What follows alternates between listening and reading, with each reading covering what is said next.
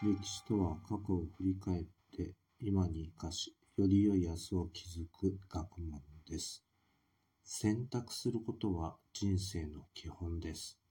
今日も丸×を選択してみましょう。問題。次の説明文は正しいか間違っているか丸か×で答えなさい。奈良県春日大社にある赤糸脅し鎧は1951年に日本の国宝として指定された。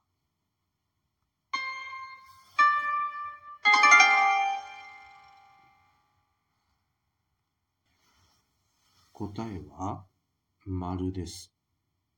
奈良県春日大社にある赤糸脅し鎧は1951年に日本の国宝として指定されました。鎧の高さは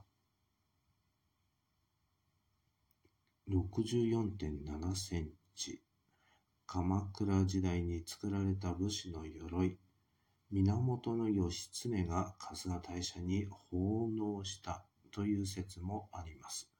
赤い糸で部材をつないでいることを脅されるとも言うので、赤いと脅し鎧と呼ばれているそうです。しかも全体的に金で飾られているので、この鎧で戦って金が剥がれたらもったいないですね。